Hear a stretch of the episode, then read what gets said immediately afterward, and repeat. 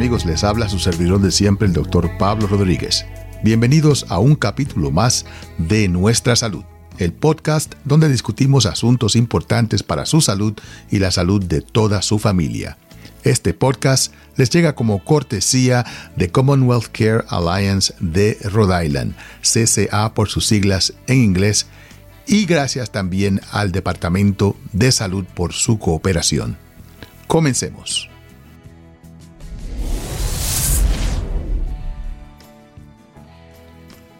La semana de noviembre 18 al 24 es la semana de la concientización acerca de los antibióticos.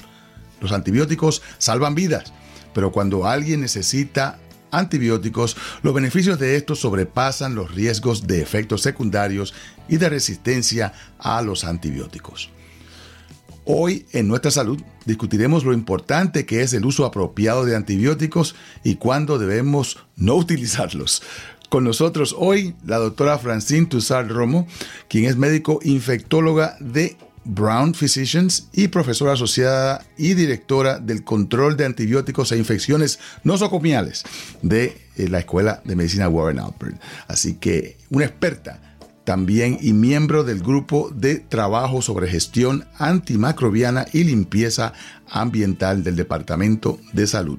Muchos títulos, doctora. Así que bienvenida al programa. Muchas gracias, Pablo. Un gusto estar aquí con ustedes eh, teniendo esta conversación tan importante para la población definitivamente que es importante. Esto es algo que nosotros los médicos estamos constantemente pues eh, batallando con nuestros pacientes porque e, es, es, difícil muchas veces el de negarle antibióticos a un paciente que viene directamente a buscar antibióticos porque tienen algún tipo de síntoma que ellos piensan o que su vecino o que su amiga o que su hermano le dijo de que, ah, a mí me dieron antibióticos para esa condición y se me quitó enseguida. Y yo creo que esto es principalmente lo que queremos cubrir en el día de hoy, el hecho de que los antibióticos tienen un lugar apropiado en la medicina, pero hay lugares inapropiados de utilizarlos y pueden causar estos efectos secundarios y problemas muy serios para la salud de las personas.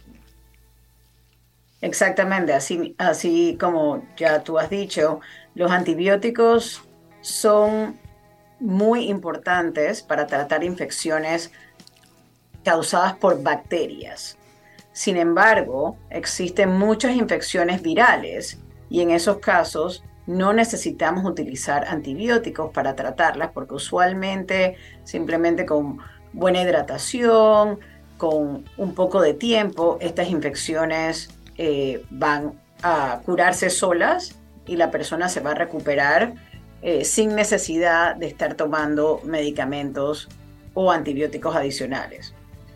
Eh, los antibióticos pueden, como mencionaste, pueden tener efectos secundarios, por eso es importante que tomemos esos antibióticos cuando son necesarios.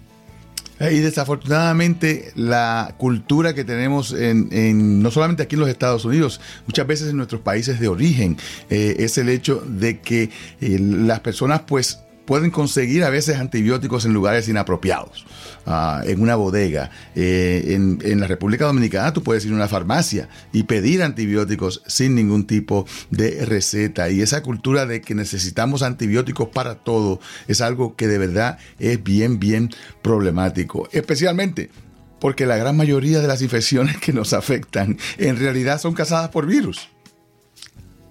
Exactamente, sí, principalmente las infecciones respiratorias. Eh, la mayoría son, uno se queja de que congestión, de em, mucho, eh, mucho moco, tos, flema, eh, y la mayoría de estas infecciones, particularmente esta es la época de las infecciones respiratorias, están causadas por virus respiratorios, ya sea virus sensitivo respiratorio, influenza, COVID-19. Entonces, ninguno de estos virus necesita realmente ningún antibiótico. Y es verdad, uno se siente mal y piensa en ese momento que uno necesita algo más fuerte, algo que, que, te va a curar, pero la realidad es que esos antibióticos no son efectivos contra esos virus y no va a hacer que esa infección respiratoria sea más corta o se agilice pero más que todo uno ya tiene la predisposición de que, bueno, cuando yo tomo antibióticos me siento mejor. Hay veces que estas infecciones respiratorias causadas por virus sí se pueden complicar con una neumonía o con una sinusitis severa y en esos casos entonces podemos considerar dar un antibiótico. Pero usualmente esperamos un tiempo a ver si esa infección respiratoria mejora con simplemente dormir adecuadamente, hidratarse, tener una buena dieta, eh, uno puede tomar antioxidantes como vitamina C eh, o eh, mejorar los síntomas con medicamentos como acetaminofén o algo para la tos o algo para la congestión que nos van a hacer ya sentir mejor, un tecito caliente en la noche o limón con eh, un tecito con limón y miel que seguro va a calmar la tos, pero que no es necesario recurrir a los antibióticos, porque estos antibióticos, el espectro es para bacterias. Y al eh, uno estar expuesto a los antibióticos cuando no es necesario, puede causar que las bacterias que están normalmente en nuestro cuerpo se vuelvan resistentes a esos antibióticos que normalmente utilizamos para otro tipo de infecciones. Entonces, eso sí es un problema. Y eso puede hasta costarnos la vida si tenemos una infección ah, de, una bacteria que sea problemática. Uh, ¿nos, podrías hablar acerca exactamente de eso? Porque a veces la gente piensa, ah, a mí, a mí qué me importa de que, de que hayan bacterias ah, que sean resistentes. Yo pues me tomo mi antibiótico y, que pase lo que pase, me voy a sentir bien. Así que a mí no me importa estas bacterias resistentes. Háblame acerca específicamente de cómo es que estas bacterias eh, pueden obtener una resistencia y cómo es que estas pueden la vida. Eh, con mucho gusto, Pablo. Bueno, aunque no lo creas, hay más de 2 millones de personas que están infectadas con ah, bacterias que son resistentes a los antibióticos que normalmente utilizábamos para tratar estas bacterias. Y por lo menos 23 mil personas mueren como resultado de estas infecciones que son resistentes a las bacterias. So, anteriormente, por ejemplo, utilizábamos penicilina para tratar todo, pero a medida que la hemos ido sobreutilizando, eh, muchas bacterias que normalmente eran sensibles a la penicilina ahora son resistentes a la penicilina. Es como que se acostumbran, se acostumbran. Exacto. Las bacterias son inteligentes. Ellas eh, al, estar expuestas a la penicilina, la penicilina, la penicilina, ellas desarrollan mutaciones o cambios en sus genes que logran eh, esquivar ese efecto de la penicilina y que eventualmente entonces ya no va a funcionar ese antibiótico que normalmente eh, utilizamos para matar a esa bacteria, entonces no logramos realmente curar esa infección con ese antibiótico, con ese antibiótico sino que tenemos que recurrir a otros antibióticos que eh, son más fuertes o, que potencialmente tienen otros efectos secundarios. Entonces, a medida que los años han pasado y hemos utilizado más y más antibióticos, estamos viendo bacterias que son más difíciles de tratar porque no tenemos tantas opciones.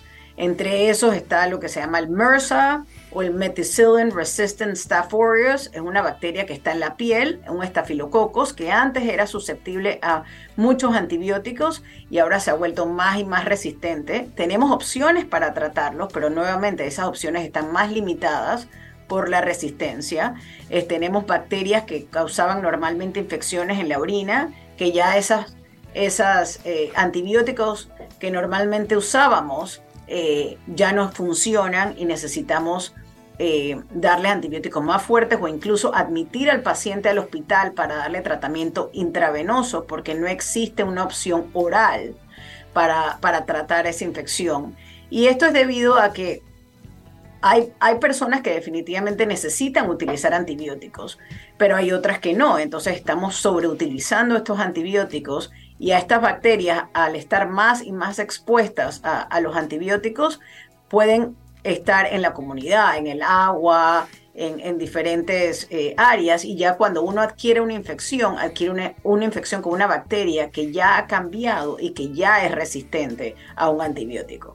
Así que estamos hablando no solamente de un efecto personal en términos de que, ah, si me dan un antibiótico y desarrollo una bacteria eh, resistente, eh, pues, pues me van a dar otro antibiótico y me curan, sino que creamos entonces riesgo no solamente para nosotros, sino que estamos creando riesgo para nuestros hijos, para, para, para, las personas en todo nuestro alrededor, porque estas bacterias que se han desarrollado resistentes nos pueden infectar en el futuro.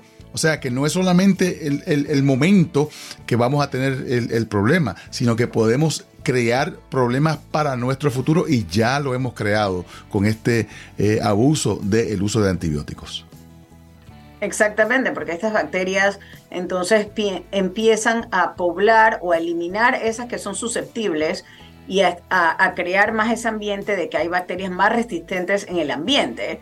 Eh, tanto en el agua, en las superficies, en el hospital, en todos esos lugares que es donde uno puede adquirir esas infecciones. Y entonces una persona que no ha estado, ha estado expuesta anteriormente a antibióticos puede infectarse por primera vez con una bacteria que sí es resistente por el hecho de que en la comunidad estamos utilizando más antibióticos.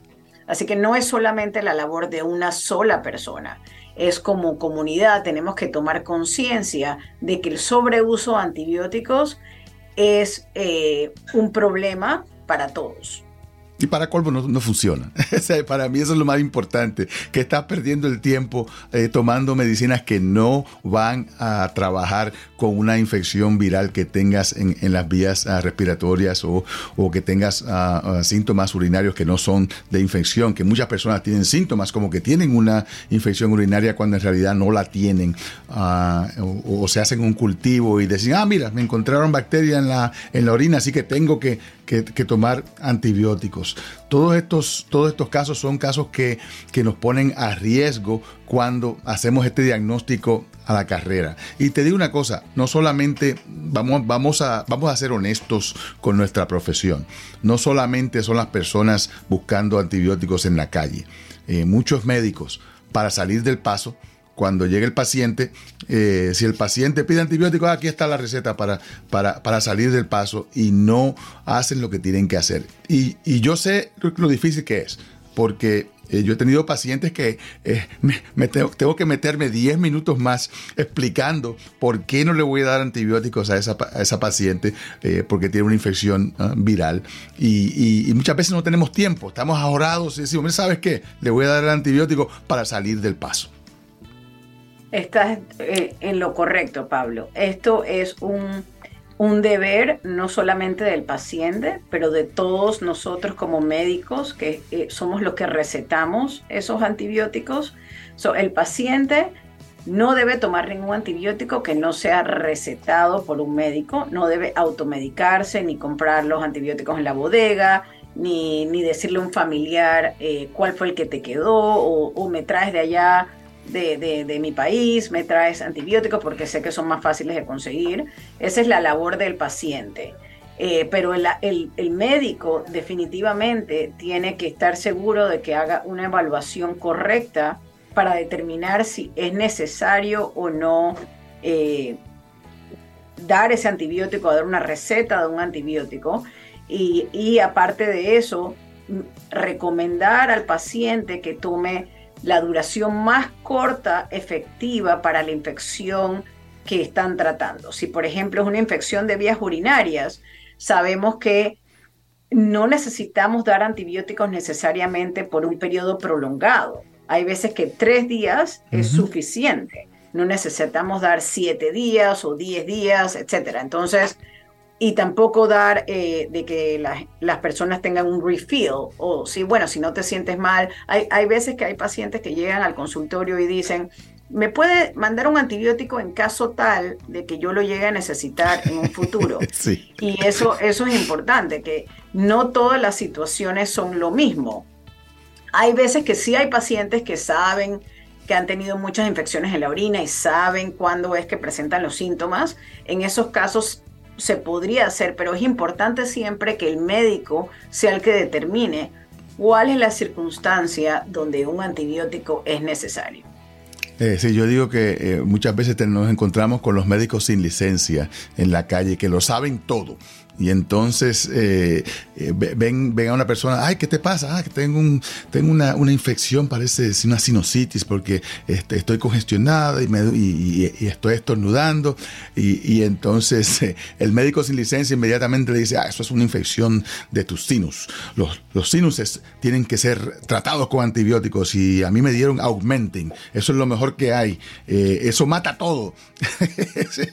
Tantas veces que lo hemos dicho, eso mata todo sí, mata todo, pero puede matar también eh, bacterias normales que tenemos en nuestro cuerpo, lo cual puede crear un problema mucho peor para nosotros. Háblame acerca de, esta, este problema que podemos desarrollar cuando tomamos antibióticos hacia lo loco y entonces matamos las bacterias normales que tenemos en nuestro cuerpo que se supone que nos ayuden a vivir.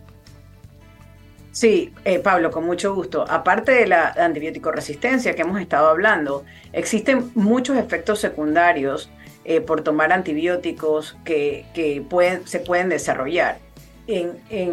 existe una bacteria que se llama Clostridium difficile. Es una bacteria que causa diarrea. Entonces los antibióticos, al tomar antibióticos, estos antibióticos matan nuestra flora intestinal, las buenas bacterias que están protegiendo nuestros intestinos.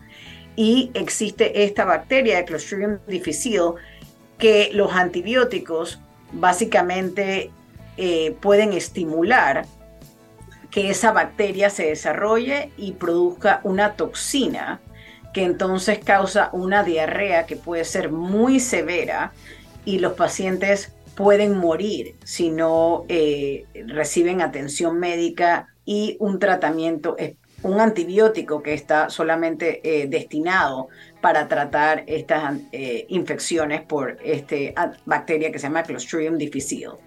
Entonces es importante cuando uno está tomando un antibiótico, hay algunos antibióticos que pueden dar diarrea como un efecto secundario pero es importante saber de que si la diarrea persiste, eh, especialmente más de tres evacuaciones diarias, es importante alertar al médico, por eso es importante que haya un médico de por medio que haya recetado, porque ese médico puede entonces determinar si ese paciente necesita una prueba en las heces para determinar si tiene esta infección o esta complicación a raíz de tomar los antibióticos y eh, dar el tratamiento que necesita. Ah, y te digo, ah, para mí cualquier bacteria que tenga nombre difícil tiene que ser una bacteria bien difícil. Así es, es una bacteria ah, muy difícil y, no es algo que realmente queremos que nuestros pacientes eh, tengan. Obviamente cualquier paciente que toma antibióticos, aunque sea necesario, está en riesgo de desarrollar esta infección pero imagínate, si tomamos algo que no necesitamos y para colmo desarrollamos esta infección, puede ser algo letal definitivamente. Otro de los problemas que hemos encontrado en la práctica son personas que se toman el antibiótico, tienen una infección, le damos la receta para que se tomen el antibiótico y desarrollan efectos secundarios. Puede que desarrollen un rash, puede que desarrollen eh, un poquito de diarrea o, algún otro síntoma y entonces se asustan y dejan de tomarse el antibiótico. ¿Cuál es la recomendación para los pacientes que desarrollen eh, este tipo de reacción? Ah, porque muchos dicen, ah, pues yo soy alérgico a, este antibiótico porque les dio efecto secundario, cuando en realidad las alergias y los efectos secundarios son diferentes. Sí, así mismo. Es importante determinar si una persona está eh, desarrollando una reacción o por un efecto secundario o una alergia. Porque ya una vez que, eh, que se le un paciente dice que es alérgico a un medicamento, eso puede definitivamente afectar cuáles van a ser los tratamientos que en el futuro esa persona puede eh, recibir.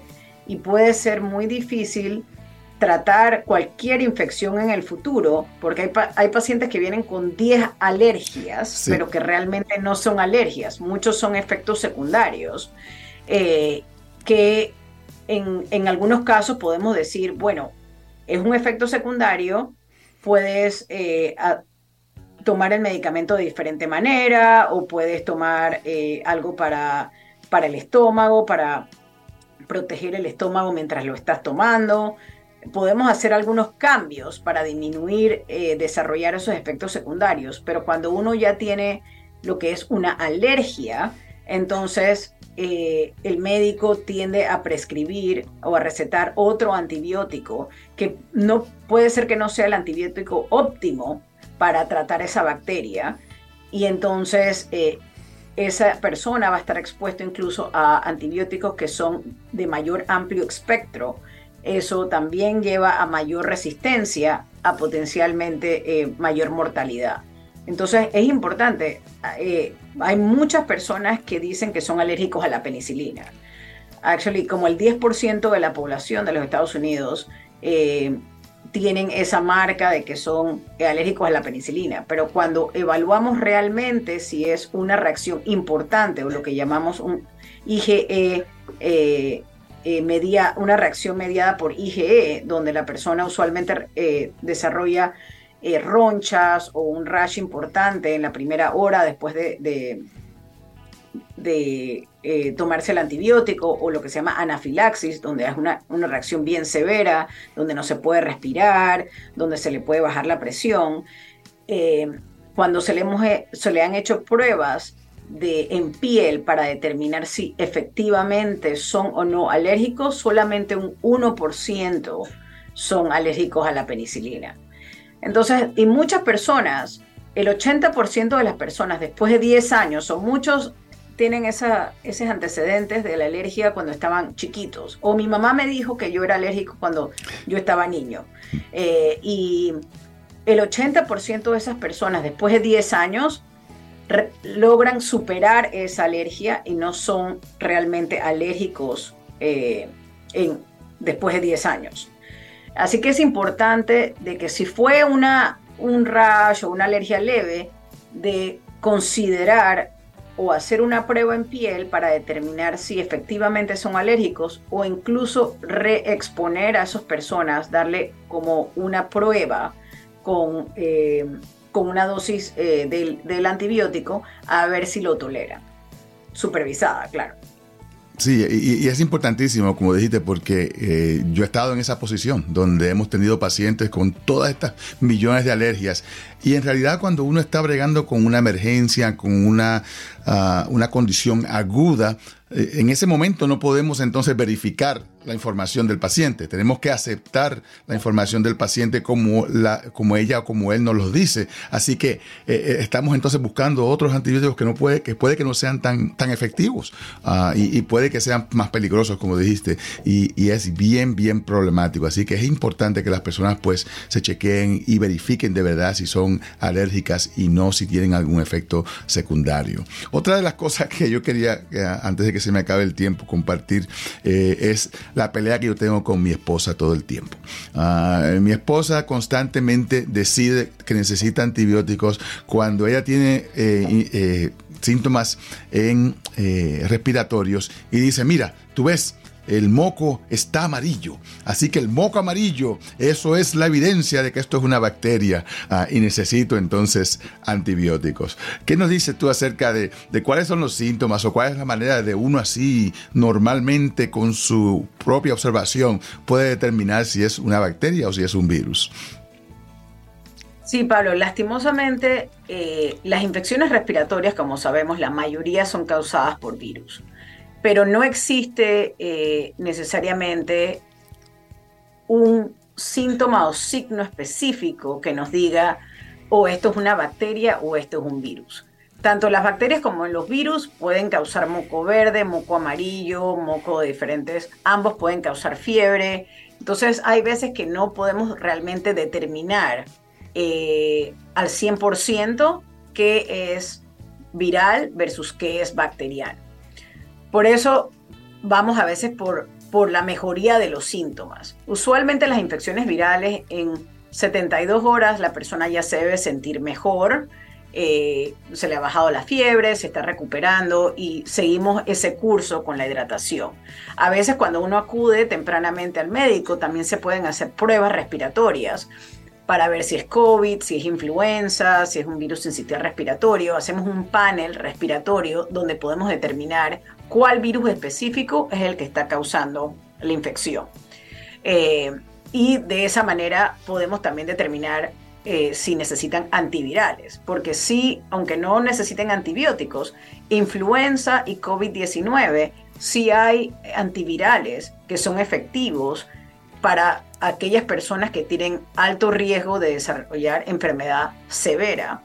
Entonces, sí podemos en los, primeras, en los primeros cinco días o en las primeras 72 horas, es importante determinar si es uno de esos virus para poder entonces dar una intervención antes de que sea muy tarde. Pero usualmente eh, existen algunos síntomas que sí pueden sugerir que es algo un poco más serio. Obviamente si usted tiene falta de aire o falta de respirar, eh, eh, problemas para respirar, ya sugiere que esa infección de las vías respiratorias altas ahora puede estar en los pulmones, entonces puede ser una neumonía. Eh, dolor en el pecho, fiebre persistente más de 72 horas. En, en, ese caso, es recomendable que usted vaya al médico a determinar, a ver si le tienen que hacer una radiografía, a ver si es una neumonía, a ver si hay que dar antibióticos. Eh, pero inicialmente, lastimosamente, el color del moco eh, no nos determina si es algo bacteriano o viral. Así que lo, más importante, yo creo que el mensaje principal del día de hoy es que aquella persona que se trata a sí misma ah, tiene un matasanos como médico. Así que Bien, bien importante. Bueno, ya se nos está terminando el tiempo. Ah, doctora, si nos podrías ah, eh, dar algún lugar donde puedan las personas buscar más información acerca del uso apropiado de eh, antibióticos. El Departamento de Salud creo que tiene un, sitio web que tiene esta información. Ah, yo creo que lo tengo aquí, sí, es eh, health.ri.gov eh, barra inclinada anti, antibiotics. Ah, y usted ahí mismo puede, sí, ahí usted mismo puede cambiarlo al español. Ah, si no habla, si no habla inglés, ahí lo puede cambiar en el sitio web. Así que el sitio web health, que es eh, salud en inglés, .ri.gov barra inclinada antibiotics. Así que muy, muy importante que las personas ah, lo sepan. Un, mensaje final para, para nuestra comunidad, doctora. Sí, bueno, eh, primero quiero agradecerte por tenerme en tu programa y quiero aprovechar para decirle a todos que esta semana, como es la semana, como mencionaste, de la Antibiotic Awareness Week o la concientización sobre los antibióticos, incluso el gobernador Daniel McKee ha firmado una proclamación gubernamental donde exhorta a toda la población ah, y los alenta a que cojan conciencia sobre eh, eh, la resistencia a los antibióticos y la importancia que es utilizar los antibióticos de manera apropiada. Solo los alento a todo el público a que realmente eh, no, no, no estén recomendando antibióticos a sus familiares, tomen los antibióticos cuando es necesario, no traigan antibióticos de afuera, a tomárselos cuando es necesario. Eh, así que eso, eso creo que es el mensaje principal.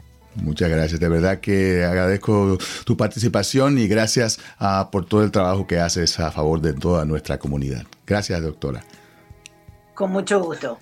Y gracias a todos ustedes por estar con nosotros en el día de hoy. Recuerden que esta y mucha más información la pueden conseguir en nuestro sitio web, nuestrasalud.com, donde tenemos una enciclopedia médica, una lista de médicos que atienden en español, una lista de estudios clínicos que se están celebrando aquí en el estado de Rhode Island y un número de podcasts y vídeos como este para que usted sea un consumidor informado de su salud. Gracias por estar con nosotros en el día de hoy. Se despide de ustedes su servidor de siempre, el doctor Pablo Rodríguez.